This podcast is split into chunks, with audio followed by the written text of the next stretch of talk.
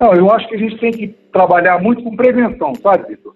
É, se você trabalha com uma boa relação médico-paciente, se você tem a sua documentação em ordem, se você tem termos de consentimento informado, tá? é, se você se documenta bem, você tem uma chance muito boa de sair de um processo desse.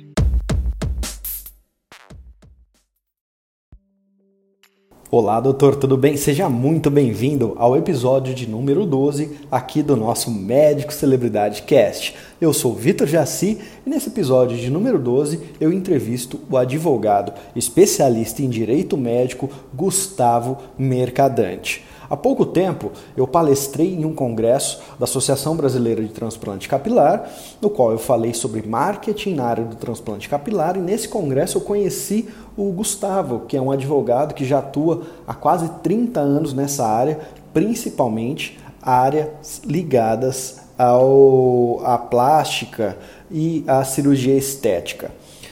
E aí eu vi a palestra do Gustavo, achei muito interessante, pertinente os pontos que ele colocou ali na palestra, que ele observou ali sobre principalmente os processos administrativos que os médicos podem sofrer ao fazer uma publicidade, ao fazer uma propaganda que passa do tom, então resolvi entrevistá-lo. Essa entrevista foi gravada, então nos desculpe pelo áudio, talvez não esteja dos melhores, mas o conteúdo tá ótimo. Nessa entrevista nós falamos sobre as três esferas que o médico pode ser processado, seja esfera é, administrativa junto ao CRM, seja esfera criminal e até a esfera civil, que é aquela que tira praticamente o sono de muito especialista. Quando o paciente processa o médico e pede muitas vezes indenização. Então, Gustavo abordou com muita clareza essas três esferas que o médico pode sofrer processo e falamos um pouco também sobre seguros na área médica. Espero que você goste do bate-papo. Vamos para lá. Bom, Gustavo, um prazer então te receber. Uh, gente, eu acho que a gente tem muito o que conversar, porque são muitas as dúvidas que os médicos têm, principalmente ligadas ao direito, a como funcionam esses trâmites, seja legais, com o CRM ou até mesmo com a justiça. E que bom que você está aqui. Primeira coisa que eu preciso te perguntar é a seguinte. É, Gustavo, eu sei que existem três esferas onde o médico pode ser processado mas eu não sei explicar essas três esferas. E seria interessante você explicar para a gente quais são essas três esferas que o médico pode sofrer qualquer tipo de processo. É, Oi, Vitor. Prazer estar com você junto mais uma vez. É, é bom poder falar um pouquinho do que a gente faz no dia a dia da nossa prática e eu estou, como sempre, à disposição do seu público para dar esses esclarecimentos gerais. É, a sua pergunta se refere ah, em quais esferas pode o médico ser processado. Então vamos lá. Ah, essas três esferas são as seguintes. A primeira esfera seria a esfera administrativa. Tá? Ela é representada pelo sistema dos conselhos regionais de medicina e pelo Conselho Federal. Portanto, é a esfera ética ou esfera administrativa. Então, uh, nessa esfera, o que, que, que, que acontece? O, órgão fiscalizador, que é o Conselho Regional de Medicina, ele poderá abrir processo ético, que é um processo que começa por uma sindicância, tá? e ah, para ferir se o médico feriu ou não quaisquer das normas do Código de Ética Médica. Então, essa é uma esfera, depois a gente pode é, explorar isso um pouco mais, eu não sei se isso vai ser feito hoje ou, ou em outro dia. A outra esfera é a esfera criminal, Basicamente, os médicos ficam hoje, é, eles podem ser processados na esfera criminal, basicamente, por algum procedimento que tenha causado o que nós chamamos de lesão corporal. Lesão corporal culposa, ou seja, aquela que é derivada de imperícia, imprudência ou negligência. Ok? E uma outra esfera é a chamada esfera civil. A esfera civil é onde o paciente busca indenização do médico. Então, são essas três esferas: administrativa, criminal e civil. Ótimo. Então, vamos, vamos começar então com a administrativa, porque eu acho que essa é uma das que os médicos é, têm mais dificuldade de encontrar informação. Porque eu posso falar, falar isso porque eu recebo, assim, quase que diariamente alguma pergunta no seguinte sentido: Vitor, se eu ultrapassar algum limite ético, se eu fizer a minha publicidade, porque nos meus cursos é mais ligado à publicidade e marketing, né? O que, que eu vou sofrer? Então, eu acho que essa primeira esfera administrativa a gente já pode começar por ela. Então, vamos supor que o médico ele poste um antes e depois, faça qualquer coisa que ali no manual de publicidade médica ou no código de ética fala para ele não fazer. Como que funciona? Num primeiro momento ele recebe uma carta, ele é intimado a depor, ele pede o CRM dele. Como é que funciona então essa questão administrativa? Não, vamos lá com calma. É, ele vai ser notificado pelo conselho. O conselho, é, ele, como é um órgão público, ele age de forma é, bem formal, ou seja, ele está adstrito a cumprir o que a legislação determina. E essa legislação é tanto a lei federal, tá, quanto às, normativas do Conselho Federal de Medicina. Então, existe o chamado Código de Processo Ético Profissional, que é um código que vai indicar como é que um procedimento contra um médico que, no entender dos conselheiros, estaria ferindo a ética, como é que esse procedimento vai andar. Então, esse procedimento chega com uma denúncia, ou uma denúncia de um colega, ou uma denúncia uh, de um paciente, enfim chega no conselho alguma coisa dizendo, olha, o doutor fulano está fazendo uma propaganda que não é ética e está aqui a cópia da propaganda. Seja ela por mídia, seja ela impressa, enfim, isso chega no conselho. O que, que o conselheiro vai fazer? O conselheiro designado para ser uh, o, o relator desse procedimento, ele vai intimar o médico para prestar esclarecimentos. Esse é, é, é, o primeiro passo. Ou seja, o médico ele é contactado pelo Conselho, recebendo um ofício em que o, o, o Conselho pede a ele né, que esclareça aquela situação que está posta num procedimento que a gente chama inicial o procedimento de sindicância. É assim que começa. Entendi. Então, até a sindicância, ele recebe ali aquela notificação. E aí, a partir do momento que eu recebo a notificação, eu devo procurar um advogado? Como que eu devo agir? Eu tenho que ir até o conselho? Como funciona isso? É, é, você tem que fazer escolhas, né? Eu sempre digo isso, que é, hoje a, o maior embate que existe é, nos tempos modernos é um embate é, do governo com o cidadão.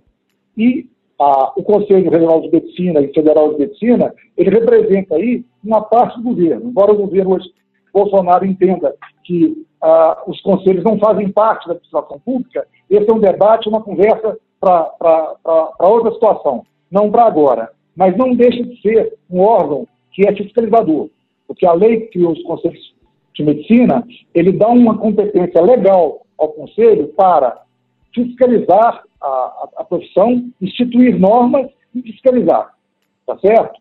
Então, é sempre assim, o conselho vai, é, a partir do, do, desse, dessa normativa que ele é obrigado a respeitar, ele vai instituir o, o procedimento a partir uh, das normativas. Você mesmo falou que existe lá o CODAME, né, que é um órgão que cria as normas de publicidade médica. Então, em havendo alguma coisa que indique né, que uh, o médico transgrediu alguma norma, o conselho vai atuar.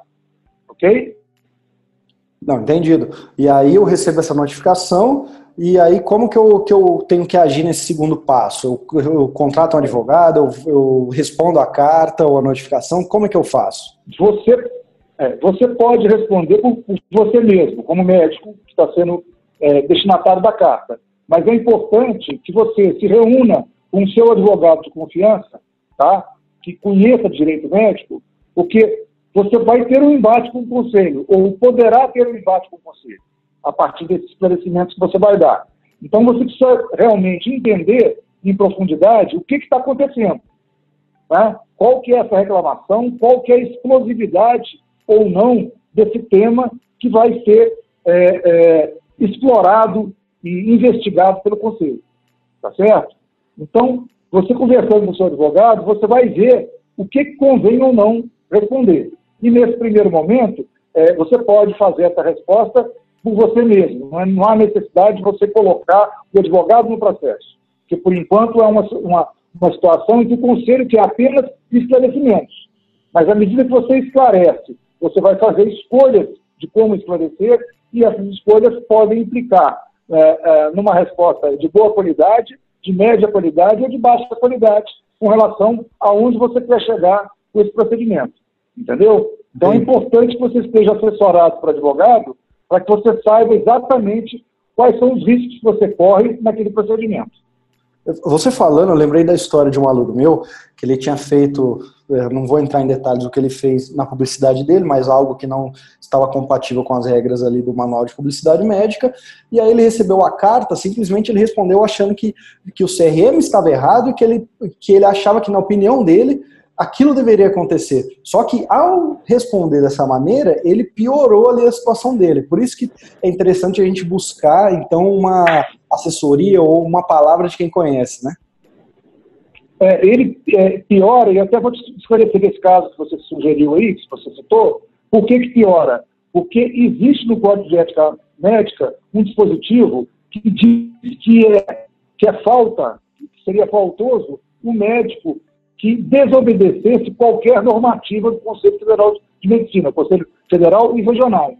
Entendeu? Então, ao ele não dar bola para o assunto, ou ele desafiar o Conselho dizendo, com palavras próprias, que ele entende que a propaganda dele está correta, etc. e tal, ele está indo contra a normativa. E isso pode ensejar uma punição.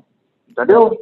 Entendido. E aí, tudo bem. A gente fez a defesa no primeiro momento sozinho ou com a ajuda do advogado, e aí essa defesa vai para qual outra esfera? Aí como que, que abre o processo? É, recapitulando, não é defesa. Né? Aí, no primeiro momento, é um, problema, é um momento de esclarecimento, questionando que há uma reclamação quanto àquele ato praticado pelo médico. Isso pode ser de uma propaganda, mas pode ser, por exemplo, uma reclamação do paciente. A situação é a mesma. Entendeu? O conselho pede para você esclarecer. Então, você vai prestar os esclarecimentos. Tá? Então, esse conselheiro que está é, relatando essa sindicância, o conselheiro sindicante, ele vai é, colher os elementos todos com relação a essa situação que acontece nesse procedimento. Dar todas as informações, colher todas as informações com o médico e, ao final dessa sindicância, propor a uma Câmara de Sindicância, através de um relatório que ele vai elaborar, qual que é a conclusão dele e o que, que ele recomenda. Ele pode, por exemplo, entender que as informações e esclarecimentos do médico foram suficientes é, e entender que esse procedimento deve ser arquivado. Mas ele pode também, ao contrário, entender que as explicações não foram é, suficientes, tá? E que essas explicações, então, é, não sendo suficientes, sendo contrárias à, à legislação médica, é, que deve ser aberto um processo ético profissional para, então, investigar o médico com relação a esse item que foi pesquisado na sindicância. Certo. Então agora a gente já fala de um processo. Se, se tudo correr uh, da maneira contrária aos preceitos do médico, então abre, abre o processo. E aí, aberto Exatamente. o processo, como é que funciona? Existe um geralmente um tempo médio que esse processo dura e principalmente, como que funciona esse processo em si? Esse processo funciona como um processo judicial, onde são respeitados todos os direitos é, da parte, do caso do médico, né, com contraditório, direito à defesa, ampla defesa, direito de, de ouvir testemunhas, direito de produzir toda e qualquer prova, tá certo? E esse processo vai culminar lá na frente com uh, um julgamento, como se fosse um júri, um, uh, uh, um, número de conselheiros em torno de 10, 12, 13, que vão decidir o caso. Tá certo? Mas esse processo precisa ser instruído. Quando a gente fala a palavra instru instrução em direito, quer dizer o quê? Colheita de provas. Né? Você pode ouvir testemunhas, você pode apresentar documentos, tá certo? Você pode pedir, conforme o caso, uma perícia, tá certo? Isso é a fase instrutória. E esse conselheiro instrutor vai comandar o processo até encerrar o processo com as alegações finais da parte. Mas ele se inicia, só recapitulando, com uma, um ofício destinado ao médico para que apresente defesa no prazo de 30 dias. Aí ele tem que apresentar uma defesa formal, né, porque ali já há uma capitulação de artigos, ou seja, o, a, a, decisão lá da, da Câmara de Sindicância que opinou por abrir o processo ético, ela vai dizer que ela vislumbra, pelo menos em tese, ofensa aos artigos tais, tais, tais e tais do Código de Ética Médica. Tá? Porque quando você é citado, você já é citado com uma acusação específica. Tá? É assim que funciona no processo, tanto no processo criminal quanto no processo ético, já que os dois são bastante parecidos. Ok? Então você é citado para responder já uma acusação de ter feito isso ou aquilo outro, de, especificamente de ter ofendido os artigos tais e tais do Código de Ética Médica. E nessa hora do processo, eu necessariamente preciso de um advogado para apresentar minha defesa? Não é, não é necessário, não é obrigatório, tá? mas é recomendável. Porque agora a questão já ficou, digamos assim, litigiosa. O Conselho já está abrindo, já abriu um processo formal contra o médico. O médico ele já é denunciado, já é uma outra fase. Ele não é apenas uma sindicância, que é uma investigação. Agora não. É um processo para, num processo de contraditório, né, se provar se o médico agiu errado ou agiu certo.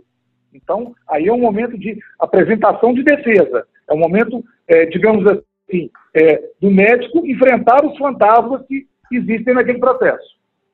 Ok? Certo. E geralmente esse processo ele dura quanto tempo?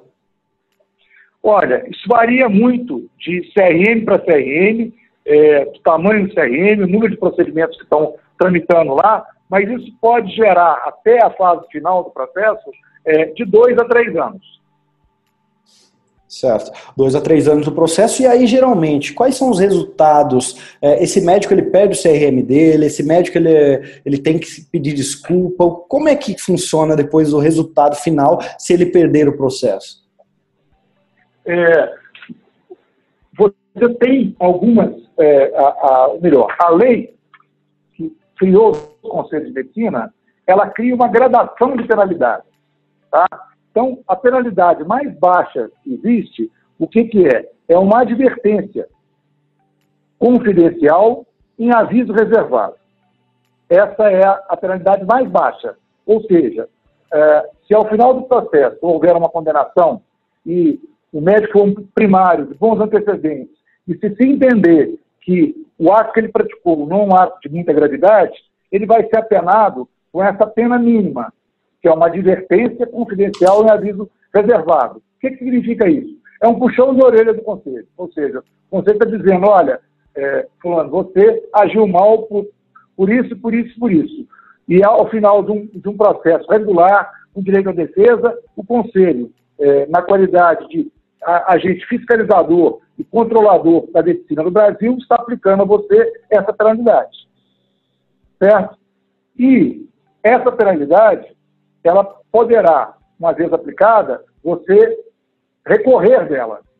Porque você, todo, todo julgamento no Brasil, você tem o chamado duplo grau de jurisdição. Ou seja, toda pessoa tem direito a uma revisão do julgamento.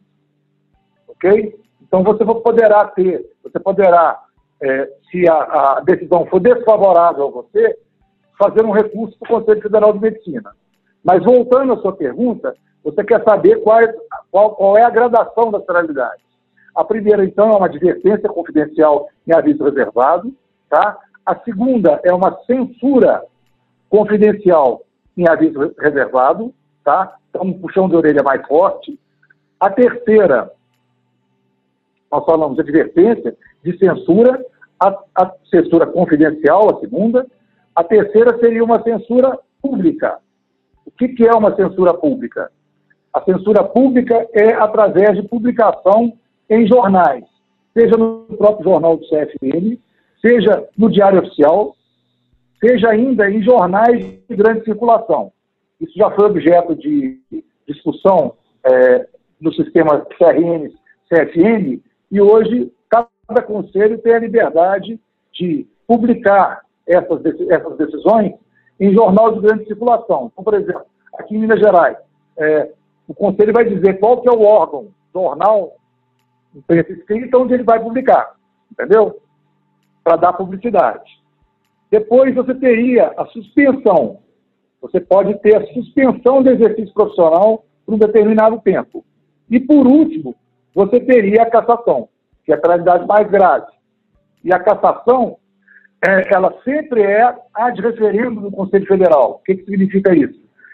Se o Conselho Regional determinar a cassação, decidir pela cassação, obrigatoriamente esse processo terá que ir ao, ao Conselho Federal de Medicina para ser revisto em grau de recurso. E é uma minoria né, dos processos que culminam, principalmente dessa área administrativa, nessa cassação. Ou eu estou errado? É, isso é uma minoria. Só se for um, um, uma falta muito grave, perdão, ou uma, uma, uma prática errada reiterada do médico, já, já tomou outras condenações e continua persistindo naquele erro, entendeu? É que poderia gerar uma, uma, uma situação, uma situação muito grave ou muitas situações erradas, reiteradas, que poderiam levar à cassação. Isso é uma, uma coisa que é pouquíssimo usada. Certo. E Gustavo, assim, ó, eu, a experiência que eu tenho é, é, são os relatos dos meus alunos ou dos médicos que me seguem. Então, eu não tenho nenhuma experiência empírica na área. O que eu vejo que eles falam? Que na maioria dos casos eles conseguem resolver naquela área de sindicância porque foram bem orientados por bons advogados. Então, é, chega a carta, eu, eu falo por que, que, eu, que eu fiz aquela ação e aí eu não, te, não sofro o processo em si. Eu estou errado? Ou na maioria dos casos dá para se resolver já nessa sindicância? Eu não gostaria de, de, de falar em tese, é, em percentual, porque pode vir a, ao Conselho qualquer tipo de é, demanda, seja de publicidade, seja de uma relação médico-paciente, enfim, é, qualquer reclamação contra o médico, ela pode aportar lá no CRM. Né? Então vai depender daquilo que vier, do caso concreto, vamos dizer assim. Né? Mas assim, o que, que o conselho quer? O conselho quer que haja uma explicação do médico. E se a explicação for satisfatória, né, uh, esse procedimento vai ser arquivado ainda na fase de sindicância. Ele não vai ser levado adiante. Agora, se o médico não responde, ou responde mal, é, ou é, procura, dentro do procedimento, desafiar o conselho, certamente isso vai ser levado em conta e o procedimento vai virar um processo, né, um processo ético profissional. Certo. E já para. Eu acho que esse tema do, do processo administrativo a gente já, já esmiuçou bem. E na questão criminal, quais são as principais diferenças, então, para esse processo criminal do administrativo? É, esse processo é um processo é, movido pela justiça pública, né? a promotoria de justiça que tem a titularidade da ação penal, né? porque se trata aí é, de uma lesão é, de uma lesão mesmo a, a, a, um paciente, que a gente chama de lesões corporais. Né? Isso é muito utilizado é, na, na área, área, criminal, é, até recapitulando aqui para orientar melhor a, a, minha, a minha direção, é, houve uma época em que o, os advogados dos pacientes usavam muito o expediente na área criminal, porque achavam que isso ia constranger o médico né? o que ele iria fazer uma denúncia na delegacia e iria para o Instituto Médico Legal para fazer um, um alto corpo de delito, tá certo? E o delegado iniciaria ali um inquérito, que é a, a peça que antecede ao processo criminal, e que isso geraria constrangimento a, ao médico. É, isso hoje, na realidade, não acontece muito.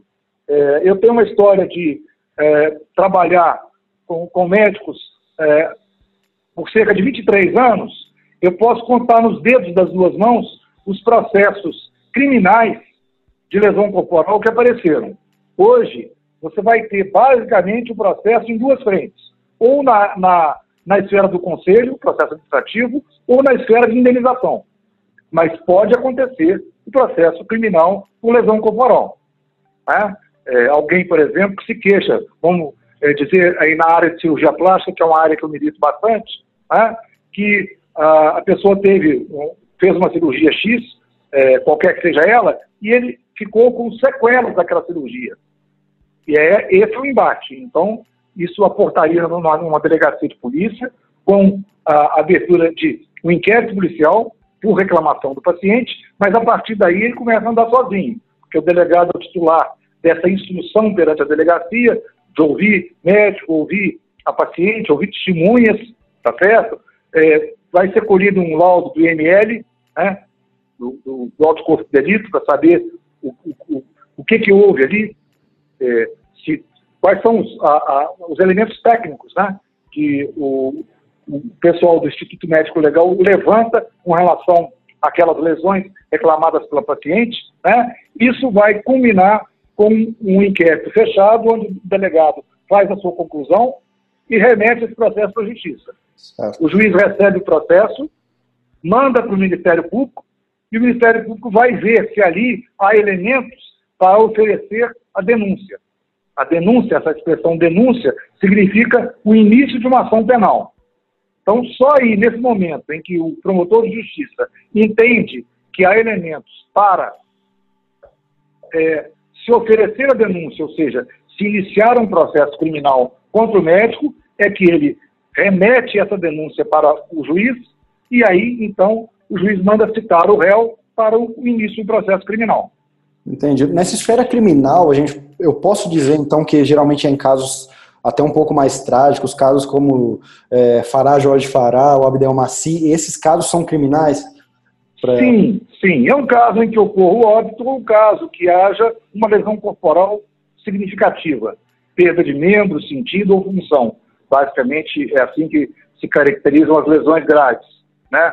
Perda de um membro, de um braço, de uma perna, de um órgão, de um sentido, né? Visão, tato, olfato, certo? São coisas mais graves, não são coisas rotineiras que a gente vê na medicina. Certo. Então, eu, eu acredito que é a maior demanda que tem no direito médico talvez seja essa demanda civil, né? Porque por, Sim. Por de pacientes que processam o médico. E aí me fala um pouco sobre a diferença é. dela para as outras. É, a, hoje a, a, gente pode dizer que, o, que, o, que a demanda maior é a demanda civil. Né? É, estatisticamente aqui no escritório, é, entre demandas cíveis e é, demandas do CRM, eu devo ter uns 10% do, do acervo que eu tenho no CRM. Mais de 90% é ação de indenização. Então a parte quer o quê? Ela quer se ver compensada é, pela, pela lesão, ou pelo tratamento que não deu certo, é, ou pelo tratamento que causou a, a, a pessoa algum prejuízo. Entende? Entendo. E essa é uma questão muito complexa, né? Até porque eu, eu falo muito para meus alunos essa questão, por exemplo, mostrar um antes e depois. E eles acham que, ah, eu, não, eu vou postar um antes e depois, mas é só porque o CRM não deixa, eu não acho justo. Mas ao postar antes e depois, a gente também está, querendo ou não, prometendo um resultado, depois o paciente pode até utilizar esse antes e depois contra a gente, ou eu estou errado. Exatamente. Esse é um problema, uma discussão muito grande na, na medicina hoje, com relação a essa questão do antes e depois. Né? É, quando você mostra antes e depois, você está se vinculando ao resultado. Você está dizendo para o paciente, olha, está é, tá aqui um antes e depois, eu estou te prometendo um resultado. À medida que você promete um resultado, você se vincula a esse resultado. E esse resultado seu vai ser cobrado. Então, é, é um debate. Tem gente que defende de um lado, tem gente que defende do outro lado. Como eu não sou médico, eu sou advogado, né, eu observo e coloco, faço essas duas colocações. Quer dizer, você é, apresentar antes e depois, primeiro hoje, você não pode porque é proibido pela legislação médica. Mas se você o faz, você certamente se vincula a resultado. E se, esse, é, é, se, o, se o paciente conseguir provar que você prometeu e se vinculou a um resultado, a sua obrigação fica mais séria de ser cumprida e qualquer desvio dela fica mais difícil de você, você se explicar na justiça, de você se defender da reclamação do paciente que busca uma indenização. Ótimo. Então, seguir ali o, o, manual de publicidade médica não é simplesmente por, por, sofrer um processo administrativo, também tem essa questão do processo civil. E, Gustavo, na tua experiência, eu sei que você tem muita experiência na área, esses processos cíveis, geralmente, é, me conta um pouco, geralmente, qual que é a demanda que chega para vocês aí? O porquê que esses pacientes geralmente processam os médicos? Olha, é, uma coisa que é muito importante dizer é o seguinte, é, os médicos são processados quando um, um, um, como é que eu posso dizer? É, um fato muito importante para a gente chamar a atenção, é, eu queria chamar a atenção, um destaque grande, é a relação médico-paciente. À medida que a relação médico-paciente ela fica fraca, o risco do médico ser processado é muito grande. Ele aumenta significativamente. Tá? Eu já vi alguns relatos de alguns artigos é, dos Estados Unidos dizendo que os médicos é, os, os, pacientes não processam médicos com os quais eles têm uma boa, uh, uma excelente relação médico-paciente. Então, esse é um ponto que eu quero chamar bastante atenção, porque se você tem uma relação médico-paciente dedicada, atenciosa, o médico escuta o paciente, conversa com o paciente, interage com o paciente, tem a confiança do paciente, ele vai entender todo o procedimento e toda a intercorrência que ele está passando. Né? Porque acontece muito isso. É, é muito importante também, porque hoje existe no Brasil a chamada indústria do erro médico. Hoje existem alguns tipos de pacientes que querem simplesmente se dar bem. Então, eles já vão para uma relação desse paciente com o pé atrás, tentando cavar algum tipo de é, problemática com o médico, para no fim mover um processo contra ele. Tá? Então, eu volto. É muito importante essa, essa relação médico-paciente. E até faria aí uma evolução histórica. Se você se lembrar dos médicos mais antigos, como é que eles se referiam ao paciente? Eles chamavam o paciente de doente. Não sei, não sei se você já se recorda é, dessa expressão. Mas esse doente virou paciente, esse paciente virou cliente e esse cliente virou consumidor. Então há uma evolução muito grande da forma em que se dá a relação entre o médico e o paciente. Tá certo? Então, se ela não for exercida dessa forma, com muita interação e com uma confiança recíproca, tem uma chance de dar errado. E se der errado, o que, que o paciente vai fazer? Ele vai arguir contra o médico o quê? Ele vai trazer a seu favor o Código de Defesa do Consumidor, que é um, um, um diploma legal, né? é uma lei que procura nivelar as pessoas, porque ele trata o consumidor no Brasil como hipossuficiente, como fraquinho. Então ele diz o seguinte: quem é que entende medicina? É o médico. E o paciente? O paciente não entende nada. Ele é o hipossuficiente, ele é o fraquinho. Então ele procura dar direitos ao paciente para que ele possa fazer frente num processo judicial ao médico, tá certo? E exigir as reparações que ele entende que são devidas. Não, fantástico o que você falou aqui sobre essa relação médico-paciente. Tem até um livro que eu indico para os médicos que se chama Blink, O Poder de Pensar Sem Pensar, que o autor, em um dos capítulos, ele, ele aborda isso, que nos Estados Unidos, uma grande seguradora fez uma pesquisa dentro dos consultórios e viu que, primeira coisa, é, quando o paciente gosta do médico, a, a probabilidade dele processá-lo é mínima. Quando o médico escuta mais o paciente do que fala, a probabilidade também é, é, é diminui e vários outros pontos dessa relação médico-paciente que vale a pena o quem está escutando aqui agora depois é, ler esse livro não só por essa parte, mas também por ela. Blink, o poder de pensar sem pensar. E Gustavo, olha só. Uh, então eu sofri um processo civil. E aí eu, eu vou procurar um advogado, ou antes eu recebo uma notificação. É uma coisa mais séria, né? Sim, você vai receber uma notificação, seja por carta pelos Correios, seja pelo oficial de justiça. Ele vai te trazer um papel em mão que nós chamamos de mandado, que é ordem, é a ordem do juiz, para que você seja citado. Ou seja, a citação é a comunicação formal da justiça que existe um processo judicial contra você ok? Então, é, ou ela vem pelos Correios, ou ela vem através do oficial de justiça, e a partir daí você tem prazo para se defender. O mandado judicial, que é a ordem do juiz, ela vai, ele vai estar tá escrito nele o que, que você tem que fazer. Se é apresentar defesa em tantos dias, ou se é para comparecer a uma audiência de conciliação na data tal às tantas horas. São as duas modalidades que você vai ser citado. E, e, veja bem, eu tive o privilégio de escutar uma das suas palestras ao vivo, num evento que eu também palestrei, e foi abordado uma das maneiras da gente conseguir, no mínimo, uh, não, ser, não, não é ser respaldado, né? com a questão do direito. E era fazer um termo ali para um paciente, você vai saber explicar melhor, e fala algumas dessas, não sei se eu posso chamar de técnicas ou de maneiras que eu consigo me respaldar de processos cíveis. Existem algumas técnicas para isso? Sim. É, você, além da, da, do relacionamento com o paciente, que nós já falamos, né, você tem que ter a documentação médica em ordem. O que, que é a documentação médica? Basicamente, é o prontuário médico, né, na, na área de cirurgia plástica, a gente usa muito também as fotografias, tá? de, de, de pré-operatório, de pós-operatório, de transoperatório, enfim. Cada médico age de uma maneira. Né? Hoje existem muitos médicos que estão gravando consultas.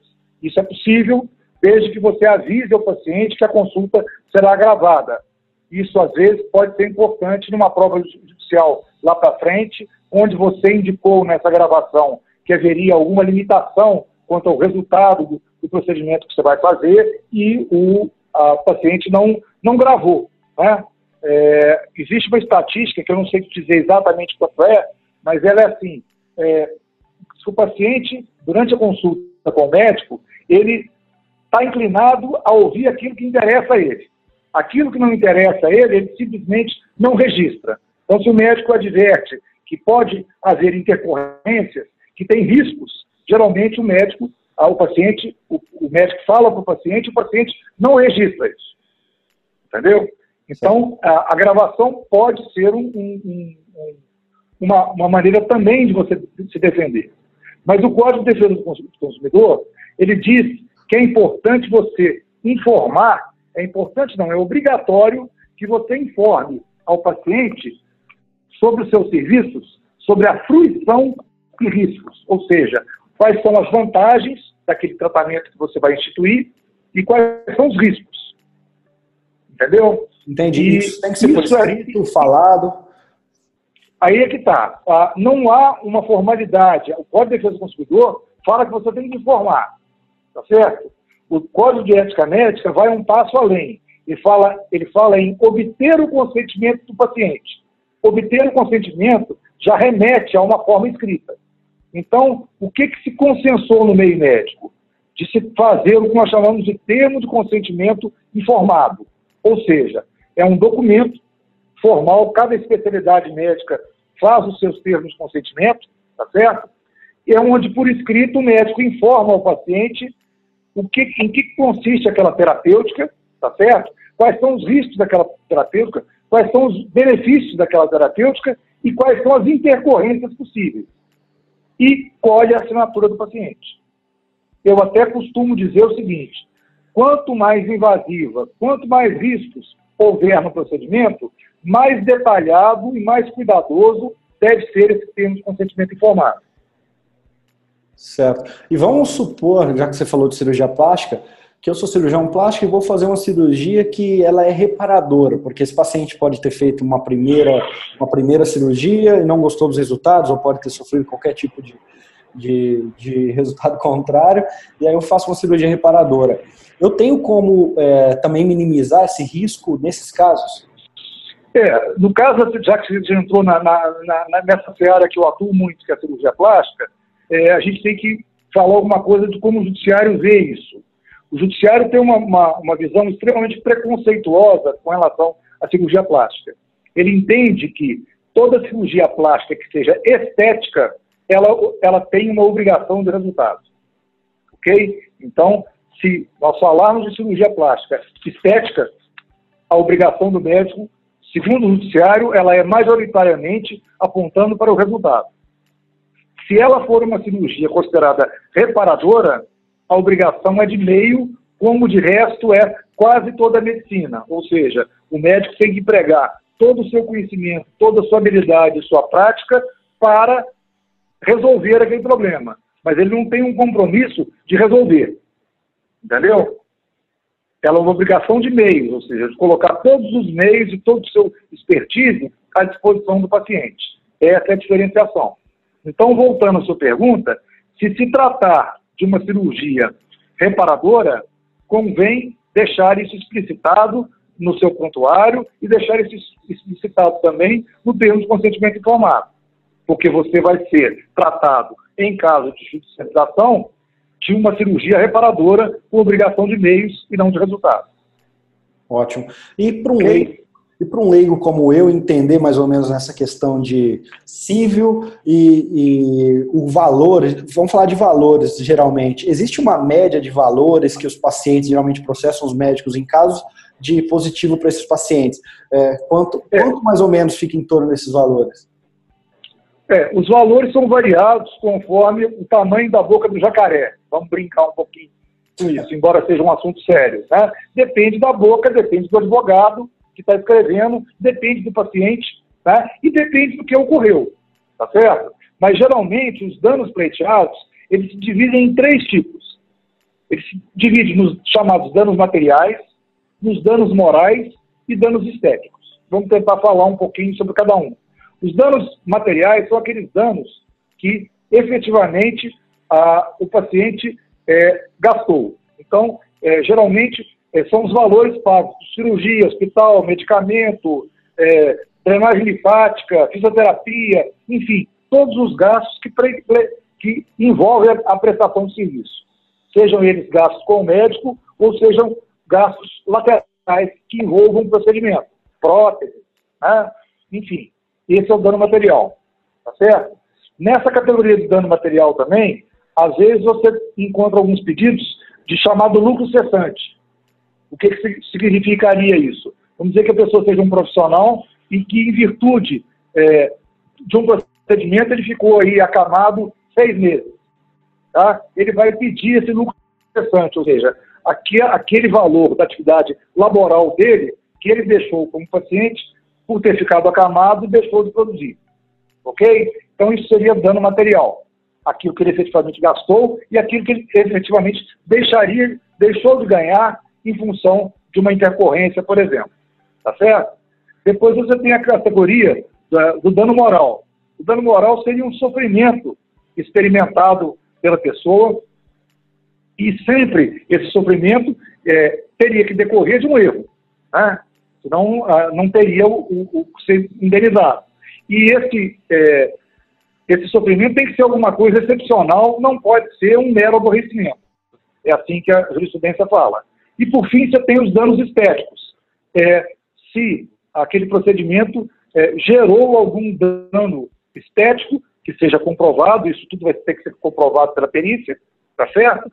É, um dano estético que não é reparável. Né? Então, são essas reparações que a pessoa busca na justiça: dano material, dano moral e dano estético. Certo. E muito médico, eu vejo que hoje em dia tem um muito apelo para os seguros, né? O seguro que o médico paga e aí esse seguro ele cobre tanto em alguns casos esses danos ou qualquer questão ligada aos processos. Qual é a tua opinião sobre esses seguros? Olha, seguro, essa matéria de seguro é uma matéria bastante complexa e poderia gastar aí um bom tempo falando, mas vamos tentar ser sucinto e cobrir um pouco a matéria. É, nas sociedades modernas, tudo, é, toda atividade que possa trazer algum risco para quem pratica, ah, no mundo capitalista, busca-se o seguro. No Brasil, o que a gente vê é que as autoridades médicas não querem que o seguro é, se, é, seja utilizado pelos médicos. Por quê? Eles não querem que, no Brasil, a coisa caminhe como caminhou nos Estados Unidos, onde os médicos são reféns das seguradoras, pagando vultosos valores de prêmio de seguro para poder manter a sua atividade. É, nos Estados Unidos, é, é, normal seguros de até de um milhão de dólares ano, conforme o tipo de especialidade. Tá?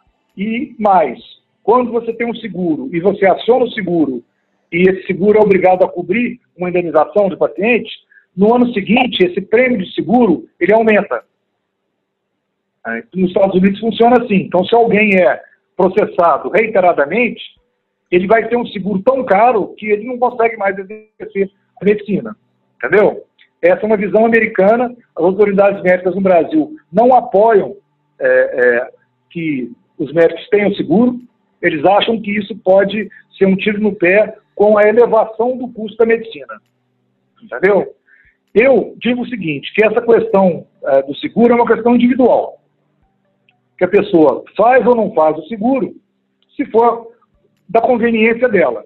Então, tem muitos médicos que têm patrimônio é, elevado e que querem é, salvaguardar o seu patrimônio. Então, fazem um seguro na medida, com montantes de indenização relativos a, a valores que eles acham que podem é, que podem correr risco no seu patrimônio pessoal. Então, para encerrar, é, é, uma questão individual. cada um decide se isso é bom para ele ou se não é bom para ele. Mas assim, Gustavo, tem tanto seguro que é oferecido para o médico e todos eles são assim 100% confiáveis.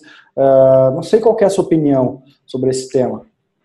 É, a gente tem que falar o seguinte: a, a, o seguro no Brasil, você tem um, um, um órgão fiscalizador que é a SUSEP. Então, você deve procurar, se você resolver fazer o seguro, você deve se é, procurar a interlocução de um corretor de seguros, essa é a pessoa ideal para conversar com você, e ele vai te apresentar qual a gama de seguros que existe no Brasil. Certo? Quais são as coberturas, quais são as seguradoras, quais são as seguradoras é, que são seguradoras premium, então que teriam um patrimônio segurado, teriam mais apólices no mercado, enfim. Você vai decidir aquilo que interessa para você, qual é o clausulado, né? quais são as cláusulas que você está contratando com o seguro, tá certo? Então, é uma decisão que você vai ter que evoluir e vai ter que conversar um pouco para resolver. O que está acontecendo hoje no Brasil é que existem várias empresas que não são seguradoras que estão se lançando no seguro. Isso está acontecendo muito na área da proteção automotiva.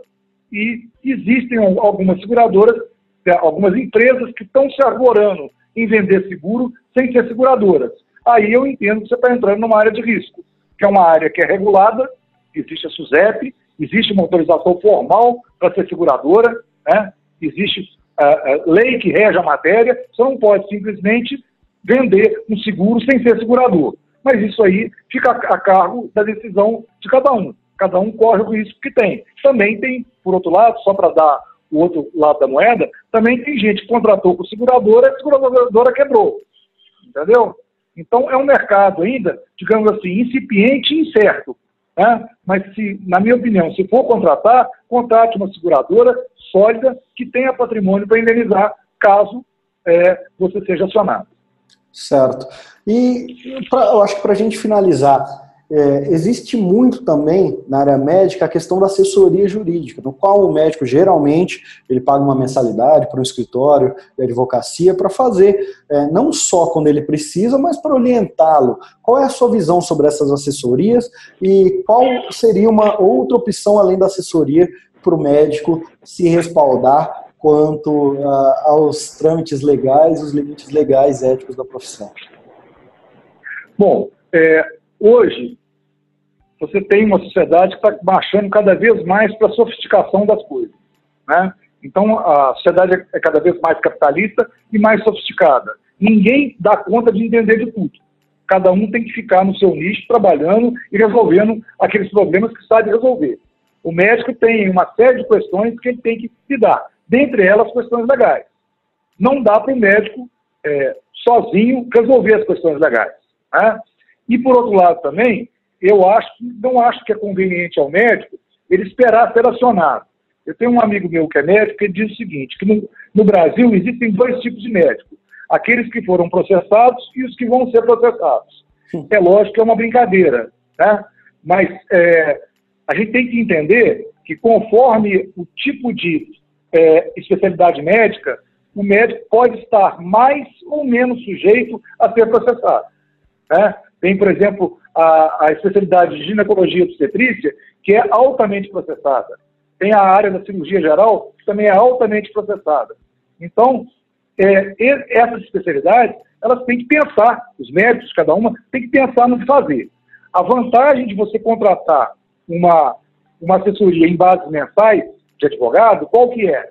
É, se você tiver qualquer problema, você vai ter assessoria de um advogado que você já conhece, com quem você já tem conhecimento, você sabe como se relacionar, tá certo? Então, isso geralmente dá um pânico no, no, no médico, porque é um universo que ele desconhece, não sabe a quem recorrer, vai conversar com os amigos, ver quais são os profissionais, e vai chegar para conversar com o médico com o advogado, perdão, numa situação em que ele, ele, está, ele está desconfortável, porque ele está sendo acionado para resolver um problema legal que ele não sabe o que é, não sabe quanto custa, não sabe quais são as, as, condições e quais são as expectativas que ele tem, as chances que ele tem de sair bem daquele problema. Entendeu?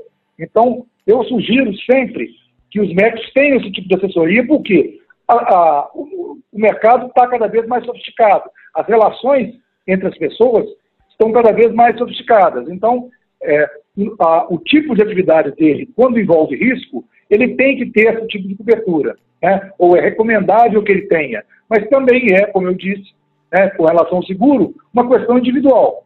O médico vai saber se isso é bom para ele ou se não é bom para ele.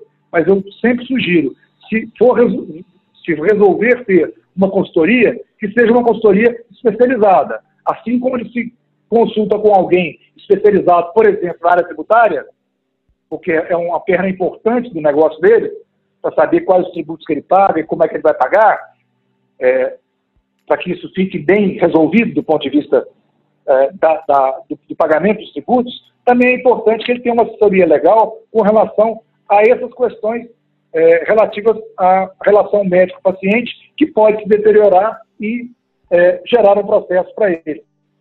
Certo. E Gustavo, já que você entrou no tema, para a gente finalizar de vez, responda se for possível porque eu não sei se eticamente é possível responder. Mas existe muita diferença entre o médico contratar um advogado que vive praticamente do direito médico do que contratar um, por exemplo, um advogado trabalhista para defender ele em tanto ações administrativas no CRM ou ações cíveis ou criminais? É como eu disse lá, né? Usar o dito popular, cada macaco no seu galho, né? É, você não deve, se você tem um problema cardíaco, você vai contratar um oftalmologista, não vai dar certo. Né? Se eu tenho um problema ortopédico, eu vou contratar um cirurgião é, de cabeça e pescoço, também não vai dar certo. Entendeu? Hoje a sociedade está cada vez mais sofisticada. Você deve ter um advogado da sua confiança que entenda da matéria, porque é isso que vai te dar a tranquilidade. Né? Os, os médicos hoje não se especializam cada vez mais. Por quê? Para que ele possa entender bem daquele ramo da medicina e dar tranquilidade para os clientes dele. A ideia hoje também é a mesma no direito. O direito exige, existem inúmeros inúmeros campos, várias formas de atuação e várias áreas de atuação. Tá? É, quando se foca numa determinada especialidade, é para quê? Para oferecer ao, ao, ao, seu cliente o que te melhorar naquela área. E alguém que tem experiência vai poder te ajudar né, no seu problema de uma maneira muito mais eficaz, te, trazer o resultado que você precisa. É assim que eu vejo. Ficou claro. E pessoal, Gustavo Mercadante, é, foi um prazer bater esse papo com ele. Como vocês já puderam perceber pela essência do conteúdo, ele entende muito da área, dessa área do direito médico, nas três esferas. E quem quiser encontrar o Gustavo, se um dia precisar dos serviços dele, sem conflito de interesse, já quero deixar aqui antes, porque eu não tenho nenhuma ligação comercial com o Gustavo, simplesmente o conheço sei do bom conteúdo que ele pode apresentar para gente. Como que as pessoas fazem para te encontrar, Gustavo? Olha, através do meu site, o site do meu escritório, meu escritório é Gustavo Mercadante, que é meu nome, advogados. É, basta entrar na internet, você vai ter acesso aos meus contatos, né?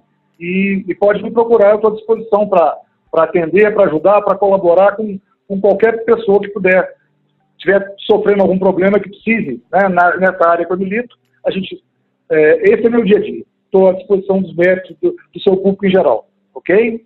Tá certo, Gustavo. Então, meu muito obrigado mais uma vez e as suas considerações finais.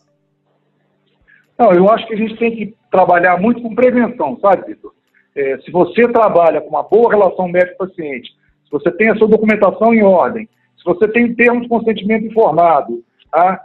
é, se você se documenta bem, você tem uma chance muito boa de sair de um processo desse. Mas você terá que ter um advogado especializado para te ajudar, e eu não falei também na conversa de hoje, pode ser um tema para uma outra conversa nossa, é a questão do perito, porque você vai ter que levar para o juiz é a realidade da intercorrência que aconteceu. Né?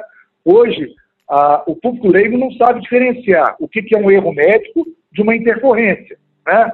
Uma intercorrência é alguma coisa que acontece durante o tratamento, mas está prevista em literatura, tá? é algum desvio que possa acontecer é, após o tratamento. Mas isso pode ser é, característica individual do paciente, né, ou alguma coisa que independa do atuar do médico. Isso tudo vai ser levado em consideração. E a perícia médica vai é, apontar para o juiz se o médico agiu corretamente ou não. Mas, basicamente, é, trabalhar muito com documentação, porque é, é, isso é que vai fortalecer a sua defesa. E ter uma relação de excelência com o seu paciente. Basicamente isso. E você, caso tenha um problema sendo assessorado por um advogado especializado, você tem condições muito boas de sair desse problema.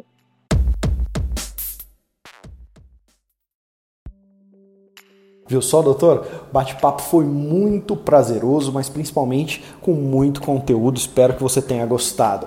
Se você gostou desse bate-papo, quer conhecer mais sobre o meu trabalho, então fica aqui a minha dica: vitorjaci.com.br é o meu site, lá você encontra tudo sobre o Vitor Jaci. E agora, se você quiser me visitar no Instagram, Vitor Jaci, no Facebook também Vitor Jaci. Espero que tenha valido a pena o seu tempo, tenha valido a pena escutar o que o Gustavo falou e até o próximo episódio do Médico Celebridade Cast. Um grande abraço.